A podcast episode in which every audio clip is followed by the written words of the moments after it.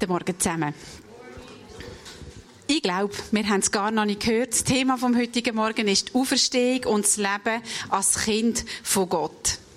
Wo ich etwa vier war, man hat ja manchmal so kurze Sequenzen, wo man sich wirklich noch mal erinnern wie es war, wo man klein war. Und das ist so eine, die ich wirklich noch vor mir habe, wie so ein Film äh, wenn ich bin zwischen meinen Babywagen und Globibücher und Rollschuhe und keine Ahnung. Also, ich habe in Erinnerung sehr viel irgendwie Plunder um mich herum in meinem Zimmer, all meine Schätze, habe ich zu Gott gesagt, du kannst mein Leben haben, ich will dein Kind sein. Und wie es zu dem gekommen ist, weiss ich nicht mehr. Ich weiss nicht, warum ich das genau an dem Tag gesagt habe oder was mich gerade in dem Moment an einem normalen Nachmittag bewegt hat, das zu machen. Aber es ist ja so gewesen und ich bin es meiner Mutter nachher erzählen und sie hat, jetzt als Mutter kann ich das natürlich verstehen, sie hat natürlich mega Freude gehabt und hat gesagt, weisst jetzt gibt's ein Fest im Himmel, die Engel machen ein Fest, wenn, äh, wenn da ein Kind zu Gott gekommen ist. Und äh, für mich ist wirklich das Schöne an dem Ganzen, das hat für, für mich einfach mein Leben nachher bestimmt. Das ist nicht so gewesen, dass das irgendetwas Kindliches oder Kindisches war, wo ich irgendwann hätte müssen sagen, ja, das hat ja nicht wirklich zählt oder als Erwachsener muss man das noch richtig und so. Das ist einfach etwas gewesen, wo Gott hat für mich.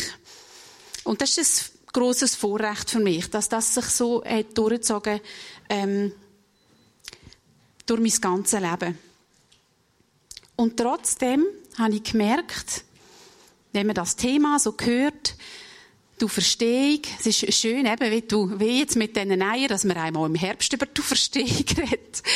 Und, äh, vielleicht nicht nur an den Ostern. Ähm, das Leben als Kind von Gott, das war für mich immer ein komisches Thema gewesen. Und ich habe gemerkt, ganz viele Leute haben ganz verschiedene Zugänge zu dem Thema. Was ist das, ein Kind von Gott sein? Die einen erzählen mir davon, habe ich schon viel gehört. Weisst, hey, geniesse die Zeit so. Einfach, wenn ich bei Gott auf den Schoss hocken kann und einfach Zeit mit ihm verbringen und so. Ich finde das so eine schöne Vorstellung, dass man so eine intime Nähe zu Gott kann haben und wirklich wie sein Kind sich an seine Brust lehnen und sich streicheln und einfach bei ihm Zeit verbringen. Es gibt Menschen, die haben extrem Mühe mit dieser Vorstellung, weil einfach die Geschichte von ihrem Vater, von ihren Eltern, von den Erwachsenen, die da rum sind in diesem Leben, ähm, das fast nicht zulässt, dass man Gott als guter Vater, als liebender Vater wahrnehmen kann. Die haben Mühe mit dieser Vorstellung, als Kind von Gott zu leben. Ich habe Mühe mit dem Wort, als Kind von Gott zu leben. Also nicht Mühe mit dem Wort, aber ich habe gemerkt, für mich ist es ein schwieriger Zugang, weil für mich so wie das Wort, mein Vater, mein Daddy, das ist wie besetzt. Ich habe, ähm, wirklich das Vorrecht, tolle Eltern zu haben und, und, ähm, und habe aber wie durch das, das hat es mir ein schwierig gemacht. Meine Eltern, mein Vater, das ist wie besetzt. Ich habe ja einen Vater. Ähm, ja, und das hat mich manchmal ein traurig gemacht, wenn ich äh, gehört habe, wie andere das so erleben, so nah und eng, und das ist mein Daddy, und die beten sogar so, die sagen Daddy, und die sagen nicht Jesus oder Gott oder irgendwie etwas. Das hat mich manchmal so ein bisschen traurig gemacht, dass ich das Gefühl hatte, ich habe den Zugang nicht so ganz. Es gibt auch immer wieder so Lieder. Ich habe gerade die Woche, haben wir, äh, habe ich so ein, so ein Urgestein von Liederbüchli da aus unserer Gemeinde ist mir in die Hand gekommen. Und dort, so also die blauen Ordnerli, vielleicht jemand, ein paar mögen sich noch an die erinnern. Und dort ist ein Lied drin, was heißt, ähm, Vater, ich komme jetzt zu dir, als Kind laufe ich in deine Arme. Und ich finde den Zugang nicht mit dem Lied. Ich äh, schon nie gefunden und auch jetzt nicht. Und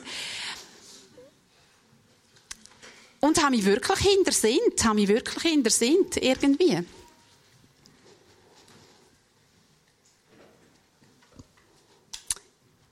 Ich habe gemerkt, so, dass das Thema, das wir heute haben, da geht es für mich nicht darum, ja, wie ist denn ein Leben als Nicht-Kind von Gott und wie ist denn ein Leben als Kind von Gott?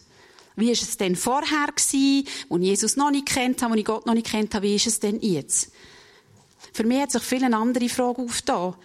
Wie ist es denn, ein Leben als Kind von Gott versus ein Leben als Kind von Gott.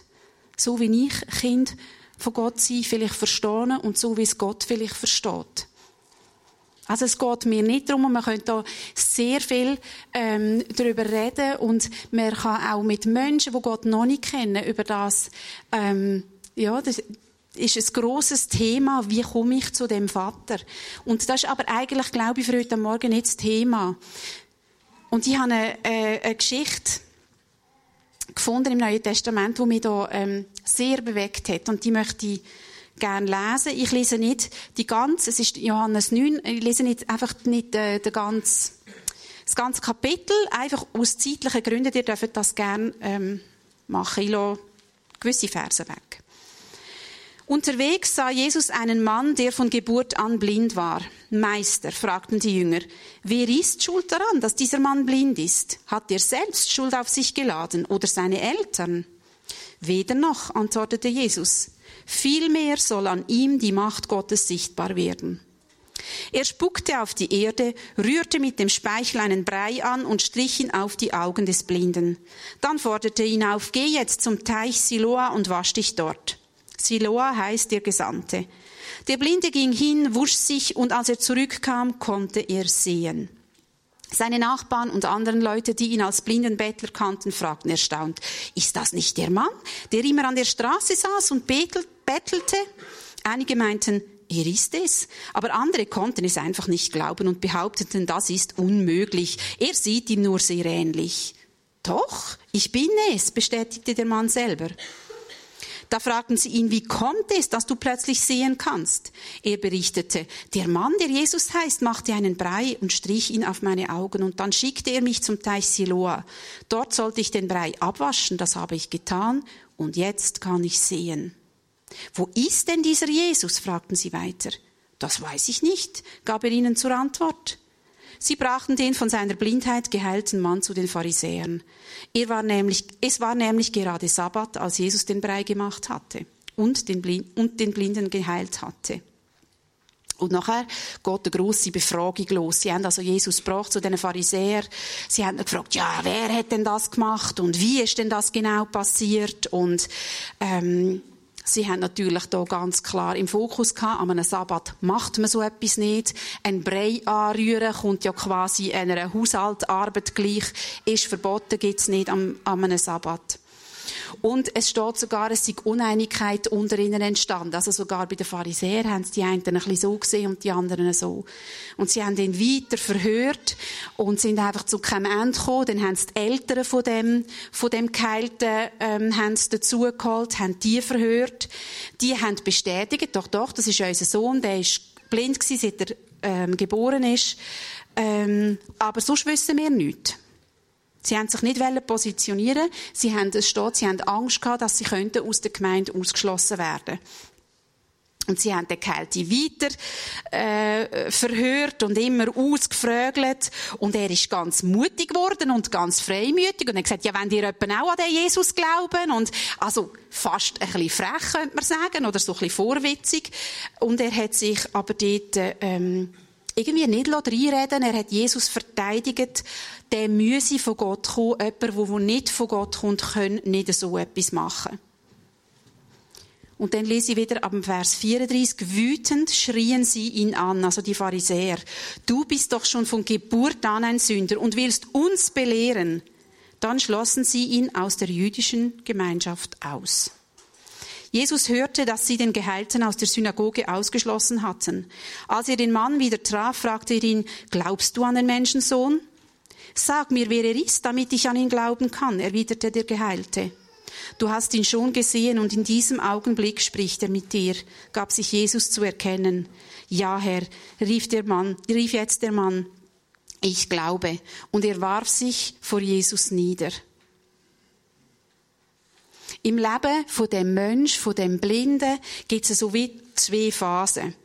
In der ersten Phase ist er einfach der Blinde, der am Strassenrand hockt. Er bettelt dort, um so einigermaßen über die Runde zu kommen, seinen Lebensunterhalt zu bestreiten. Er hat keine Arbeit, er hat keine Ausbildung, er ist angewiesen darauf, dass die anderen Almosen geben, dass sie Mitleid haben oder ihre auch jüdische Pflicht an ihm erfüllen. Er selber war Jude. Warum wissen wir das? Er hätte sonst nicht können ausgeschlossen werden aus der Synagoge, wenn er es nicht gewesen wäre. Also er war Mitglied von dieser jüdischen Gemeinschaft. Und ich habe dann so ein bisschen nachgelesen, wie ist denn das echt gewesen, wenn so eine Behinderte in der jüdischen Gemeinschaft Teil war. Und ich habe dann ähm, so verschiedene Stellen gefunden, wo es geheissen hat, dass ein Behinderter, so ein kranker Mensch, hat wohl Teil können sein von dieser Gemeinschaft.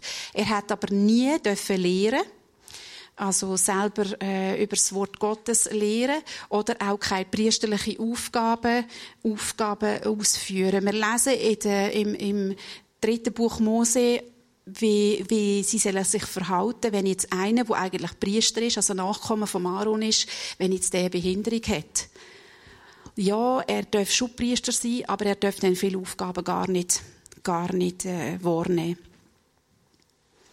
Wir lesen im Alten Testament auch, dass Gott die Juden, also sein Volk, bereits als seine Kinder bezeichnet. Zum Beispiel im Jesaja 45 steht, so spricht der Herr, der heilige Gott und Schöpfer Israels. Wenn ihr euch Sorgen um die Zukunft macht, dann kommt damit zu mir. Ich weiß doch, wie ich mit meinen Kindern und mit all meinen Geschöpfen umgehen muss. Vertraut euch mir an. Also man kann sagen, trotz seinem Status, seiner Behinderung, seiner Lebens Geschichte, dass er an dem Strassenrand muss hocken und betteln, ist er trotzdem ein Kind von Gott, weil er zum Volk von Gott gehört hat. Wir wissen über ihn weiter, dass er mindestens Eltern hat. So viel wissen wir von seiner familiären, äh, von seinem familiären Umfeld. Ähm, wir hören nicht sehr viel von diesen Eltern, außer dass man muss annehmen, sie haben ihn betteln.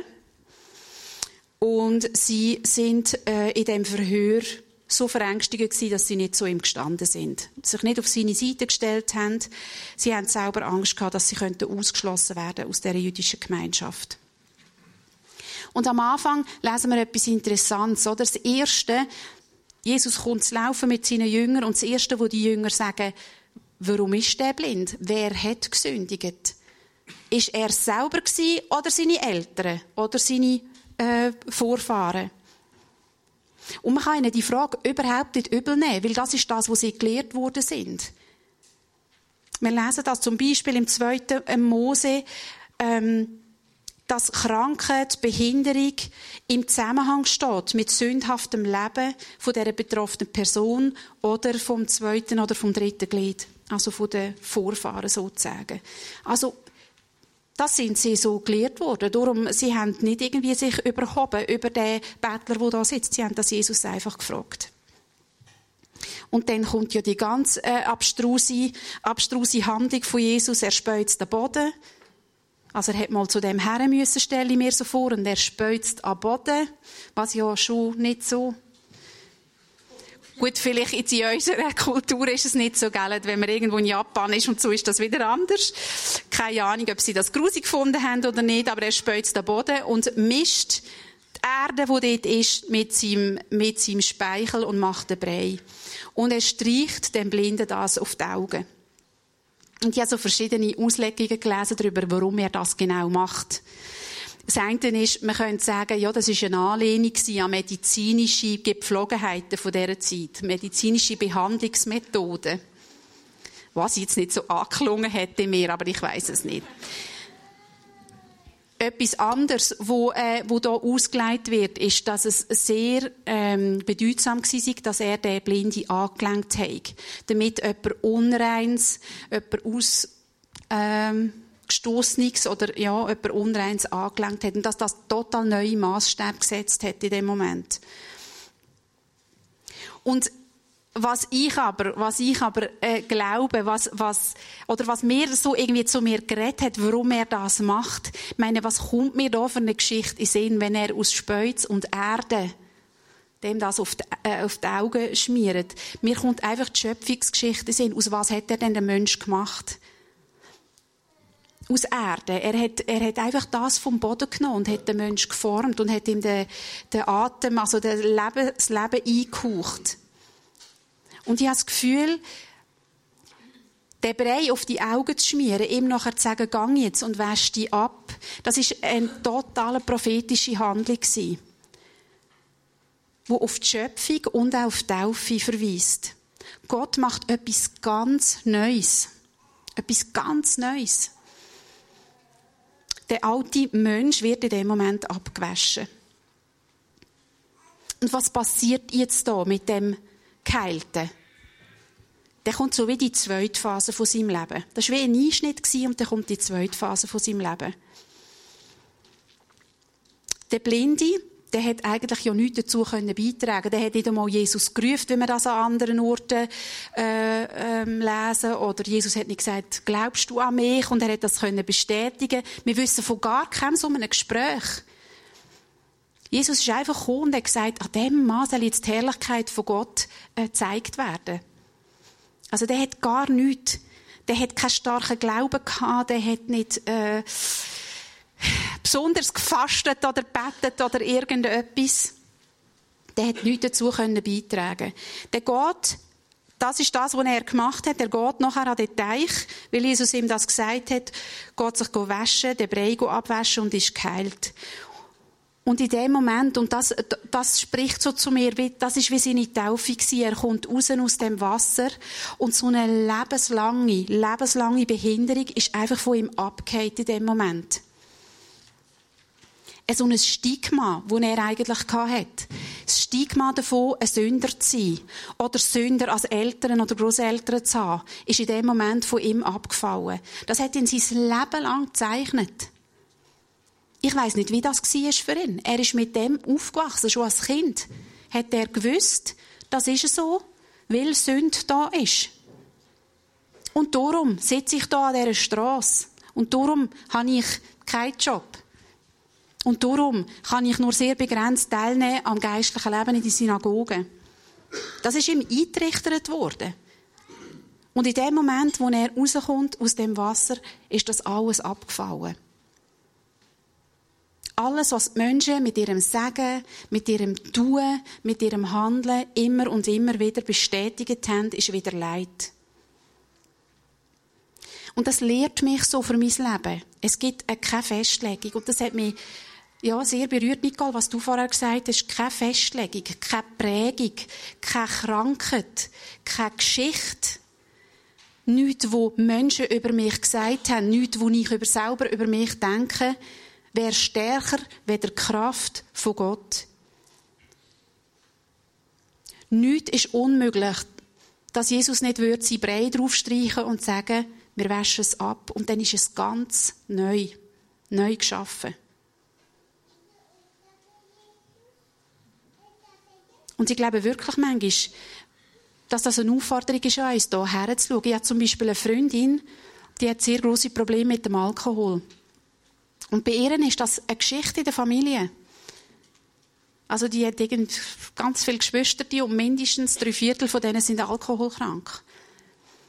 Und sie hat mir erzählt, dass ein kleines Kind hat, der älteste Bruder, der 15 Jahre älter ist, sie gezwungen, Alkohol zu trinken. Und sie hat so Angst gehabt, sie hat sich versteckt unter dem Bett und so, und er hat sie dort rausgeholt und so ganz schrecklich.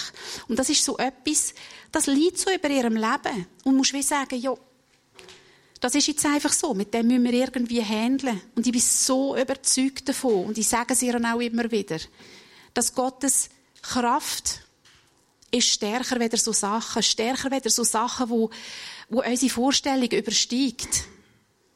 Stärker weder jeder Schmerz, wo irgendwie stattgefunden hat in unserem Leben. Der Geheilte kommt dann zurück und dann wird er nicht erkannt. Sie dann diskutieren, ist das nicht der? Nein, das kann doch der nicht sein. Er muss dann sagen, doch, doch, ich bin's. Ich habe mich gefragt, warum ist das so?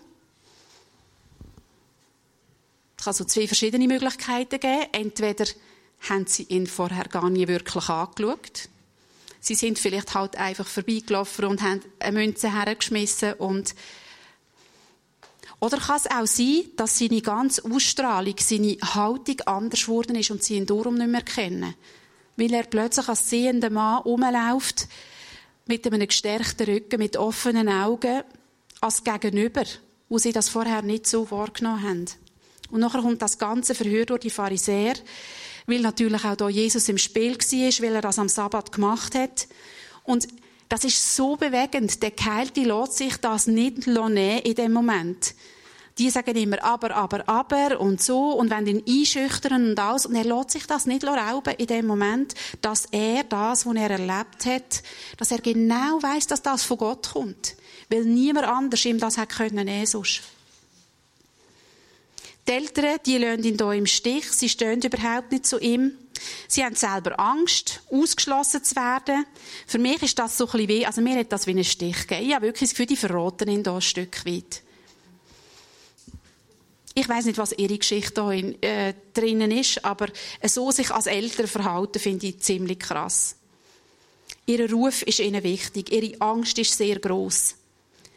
Und wir sehen hier eigentlich nur etwas, was wir alle wissen. Liebliche Eltern sind fehlbar. Liebliche Eltern, im besten Fall, geben ihr das Beste nach ihrem besten Wissen und Gewissen. Und trotzdem sagen sie Zeug, die falsch ist, machen sie Sachen, die verletzen, benehmen sich nicht richtig, haben zu wenig Geduld, was auch immer.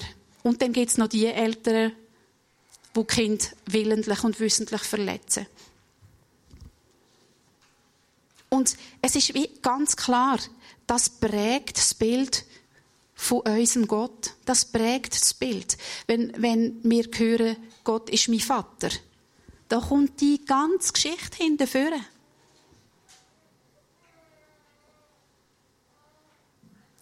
Und ich habe gerade von einer ganz lieben Freundin hören letzte Woche, wie Gott sie geheilt hat aus dem. Weil sie von ihrem Vater immer nur gehört hat, aus dir gibt es nie etwas, dich kann man wirklich nicht brauchen, du bist nichts, du kannst nichts, was für Wort auch immer. Und das ist immer gekommen, die ganze Kindheit und die ganze Kindheit. Und irgendwann ist der Moment gekommen, wo gesagt hat, weisst, ich bin ganz ein anderer Vater, wo Gott ihr das gezeigt hat und wo da ihr ganzes Herz geheilt werden im Hebräer 12, Vers 10 steht, unsere leiblichen Väter haben uns eine bestimmte Zeit nach bestem Wissen und Gewissen erzogen. Gott aber weiß wirklich, was zu unserem Besten dient, denn wir sind seine Kinder und sollen ganz zu ihm gehören. Und ich glaube, wenn ich das verstanden habe, wer wirklich mein Vater ist, dann kann heilig passieren. Wenn ich das Leben von Jesus anschaue, wie er ihn als Vater gesehen hat, dann lehre ich, wie Gott als Vater wirklich ist. Der Geheilte, der exponiert sich sehr, der verteidigt Jesus, der ist total mutig, egal was kommt. Ähm, auch, auch der drohende Ausschluss aus der jüdischen Gemeinschaft scheint ihn da nicht einzuschüchtern. Er hat vorher noch nie vor Leuten geredet. Er hat sich auch nicht vorbereitet. Irgendwie, aber er lässt sich einfach nicht einschüchtern. Durch die Begegnung mit Jesus weiß er, wer er ist. Er steht her und tritt ein für das, was er weiß, was er glaubt, was er erlebt hat. Und ich habe so das Gefühl, es ist in dem Moment so eine tiefe Heilsgewissheit entstanden bei ihm, wo ihm niemand mehr reinreden kann. Und wir lesen im Römer 8 davon, Gottes Geist ist es der, wo die Gewissheit gibt, dass wir Kind von Gott sind. Also jedes Mal, wenn ich daran zweifle oder wenn ich denke, ich echt wirklich oder wie oder was, dann ist es nicht der Heilige Geist, der uns das sagt.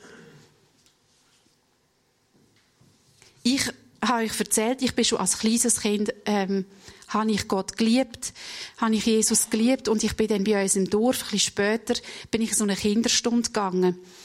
Und ähm, die, das ist nicht irgendwie unsere Gemeinde oder so, aber das sind einfach Leute die so Kinderstunden gemacht haben für Kinder und ich bin dort her. Und ähm, habe ich mich letzte gefragt, wieso bin ich eigentlich plötzlich nicht mehr gegangen. Dann habe ich meine Mutter gefragt, wieso bin ich eigentlich dort plötzlich nicht mehr gegangen, auf einen Klapp nicht mehr. Dann hat sie gesagt, weisst, du hast aber plötzlich nicht mehr schlafen und dann habe ich gesagt, warum denn nicht? Dann hat sie gesagt, du hast so Angst bekommen, dass wenn Jesus heute Nacht käme, und dein Leben noch voll Sünde ist, dass er dich nicht mitnimmt. Und dann habe ich entschieden, du gehst dort nicht mehr her. Für mich ist das so klar gewesen, dass ich zu Jesus gehöre. Und die Leute haben mir das offenbar anders eingeredet, dass es immer noch die Möglichkeit gäbe, falls dann doch etwas ganz Schwieriges passiert, dass es halt dann vielleicht doch nicht lenkt. Und dass er halt dann sehr traurig ist über mein Verhalten und mich dann doch nicht mitnimmt. Und als Kind glaubst du das. Das ist klar. Und ich bin ähm, sehr froh, hat meine Mutter gesagt, bis da nicht weiter. Aber ich glaube, auch wir Erwachsene sind nicht immer gefeit vor so Gedanken. Ist es echt wirklich so? Hat er mich wirklich gern? Denkt er wirklich gut über mich? Nimmt er mich einfach so an, wie ich bin? Das sind Gedanken, die, die immer und immer wieder kommen können. Dann kommt es zu der erneuten Begegnung mit Jesus. Das finde ich auch so wunderschön. Jesus hat gehört, dass der Geheilte ausgeschlossen worden ist aus der Gemeinschaft. Also sucht er ihn wieder. Kommt er wieder. Und es gibt ein Gespräch, ja, wer bist du wirklich? Und Jesus gibt sich zu erkennen und der Mann fällt auf sein Angesicht und betet Jesus an. Von außen betrachtet ist er eigentlich schon immer ein Mitglied vom Volk Gottes. Also er ist ein Kind von Gott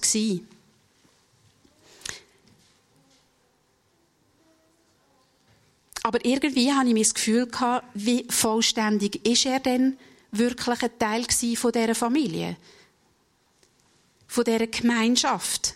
Man hat ihn im Tempel nicht kennt. Also, die Schriftgelehrten haben gesagt, das stimmt doch gar nicht, du bist doch gar nie blind gewesen. Also, die haben den noch gar nie gesehen. Die haben die Eltern auch gar nicht kennt.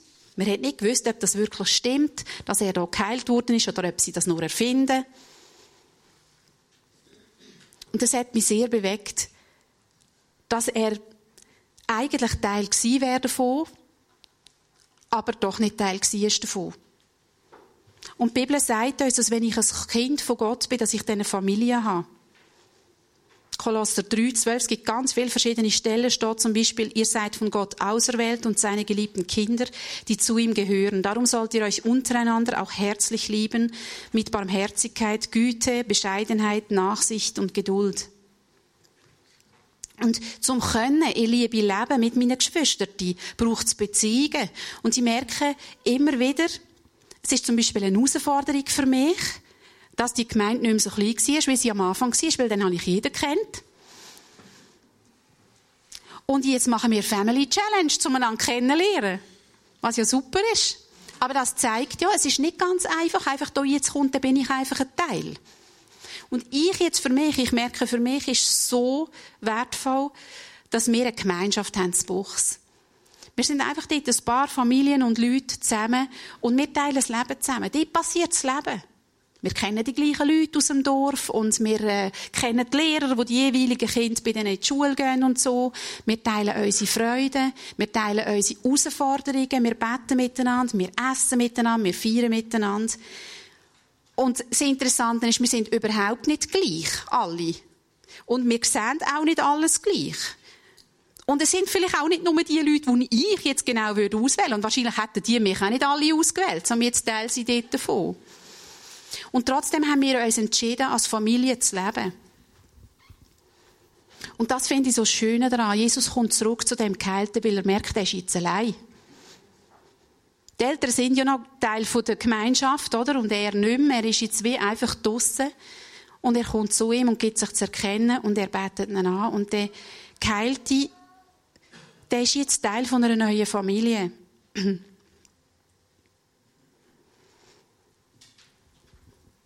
Mir ist es so ein bisschen ähnlich gegangen in meinem Leben, so wie dem, wie dem Blinden. Und zwar bin ich in einer Gemeinde aufgewachsen, wo man eine grosse Unterschiede gemacht hat zwischen Männern und Frauen. Und ähm, es ist klar gewesen, was äh, Frauen, es ist klar gewesen, dass Männer alles machen und Frauen nur die Hälfte, so irgendwie. Und als Kind habe ich das nicht verstanden. Und ich weiss noch, wir haben so eine, wie sagen wir so, so eine Weltkarten aufgehängt wo die Missionare sind von unserer Gemeinde und so. Man hat betet für die. Und dann habe ich gemerkt, also zum Beispiel in Argentinien, dort ist eine Frau und die leitet dort äh, ein Kinderheim und also eigentlich leitet sie eine Gemeinde, weil die feiern dort Gottesdienste und so. Jetzt aber, wenn die zurückkommt und erzählt von, dann predigen die nie, weil das machen Frauen nicht bei uns. Und ich habe gemerkt, in mir, in, ähm, ja, habe ich irgendwie gefunden, das ist doch komisch, das geht doch gar nicht auf. Und später ähm, wo wir angefangen haben, so ein bisschen mit der Gemeinde, hat man mich gefragt, könntest du dir vorstellen, auch Inputs zu geben vor den Leuten und so.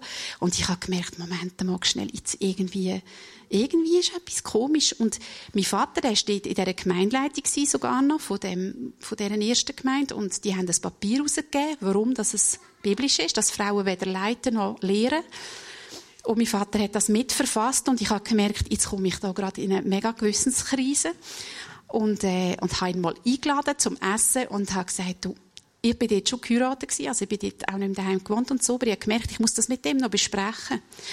Und für ihn ist das ein dramatischer Moment gewesen, weil ähm, er hat eigentlich gar nichts mehr gesagt, weil das ganze Thema, er hat noch gar keine Sekunde darüber nachgedacht, dass er ja Töchter hat. Habe ich das Gefühl gehabt.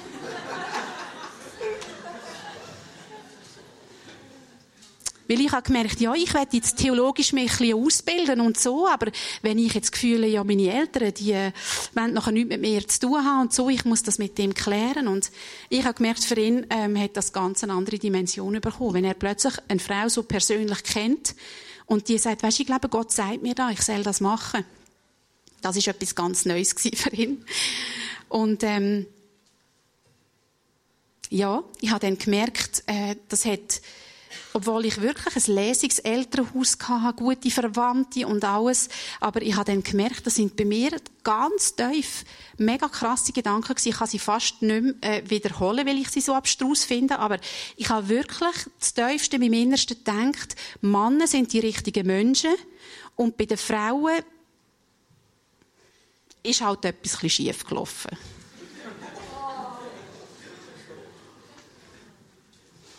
Man kann schon ein bisschen lächeln darüber, ja. Ich muss jetzt auch ein bisschen lachen darüber.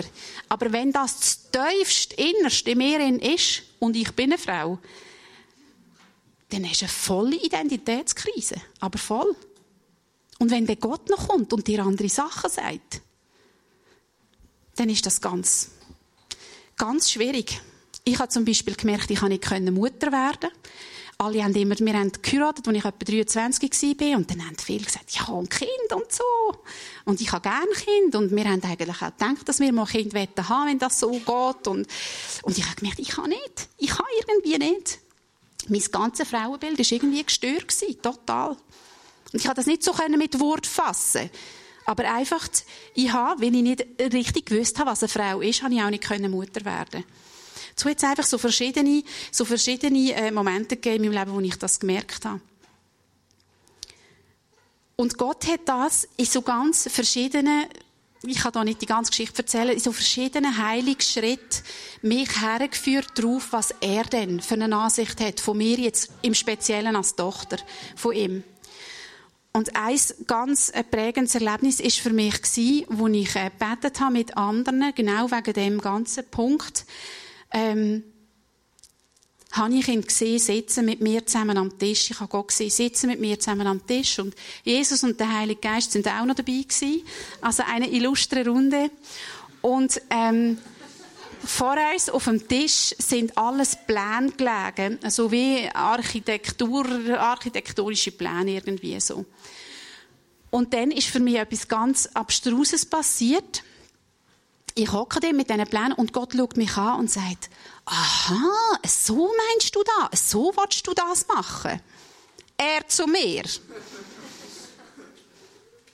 Und ich habe am Anfang gesagt, eben jetzt die Art von Gott auf den Schoß sitzen und so. Das ist, wie, ich habe den Zugang so zu Gott nicht gefunden, aber dass er zu mir als Mädchen, als Frau sagt, hey, mir interessieren deine Pläne.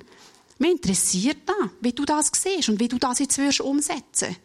Das ist für mich enorm, enorm, enorm gewesen in meiner Situation.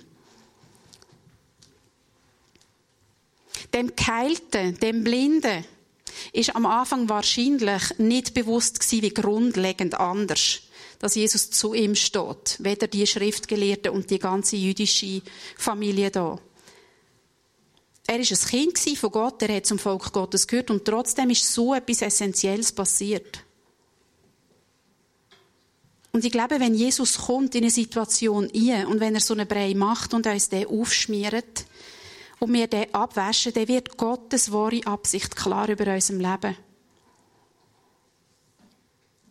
Und Jesus hat da durch seine Auferstehung die Macht vom Teufel weggerissen. Er hat sie ihm entrissen. Weil der ist es, wo mir ein falsches, ein verzerrtes Bild geben von dem, wer ich eigentlich bin als Kind von Gott. Das ist nicht Gottes Absicht und das sind auch nicht seine Worte.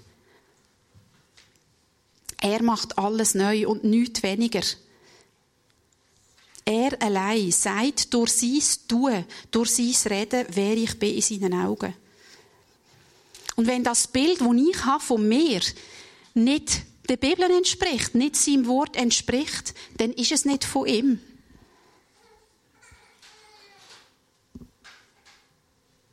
Und ich weiß nicht, wo du jetzt persönlich stehst in dem in. Vielleicht wünschst du dir einfach eine Berührung von deinem Vater im Himmel und sagst, hey, mein Vater hat mir das nie gegeben. Und ich brauche das. Ich brauche das. Jemand, der mich auf seine Schoß nimmt und sagt, hey, ich habe dich lieb, du bist mein Baby. Und vielleicht hast du einfach gedacht, ein Kind, ich bin ja jetzt erwachsen, wie benimmt man sich als Kind von Gott überhaupt? Ich lade uns alle ein, dass wir einfach uns eine Zeit nehmen jetzt, wo wir Gott das fragen, was hast du mir heute Morgen zu sagen über meine Kindschaft? Über den speziellen Punkt, dass ich dein Kind bin und du mein Vater bist. Und ich bitte den Joni, ein bisschen uns instrumental hier zu begleiten, dass wir uns einfach jeder für sich die Ruhe schnell nehmen und sagen, Vater, was hast du mir heute am Morgen zu sagen? Ganz spezifisch in mein Leben hier. Über meine Kindschaft, über deine Vaterschaft.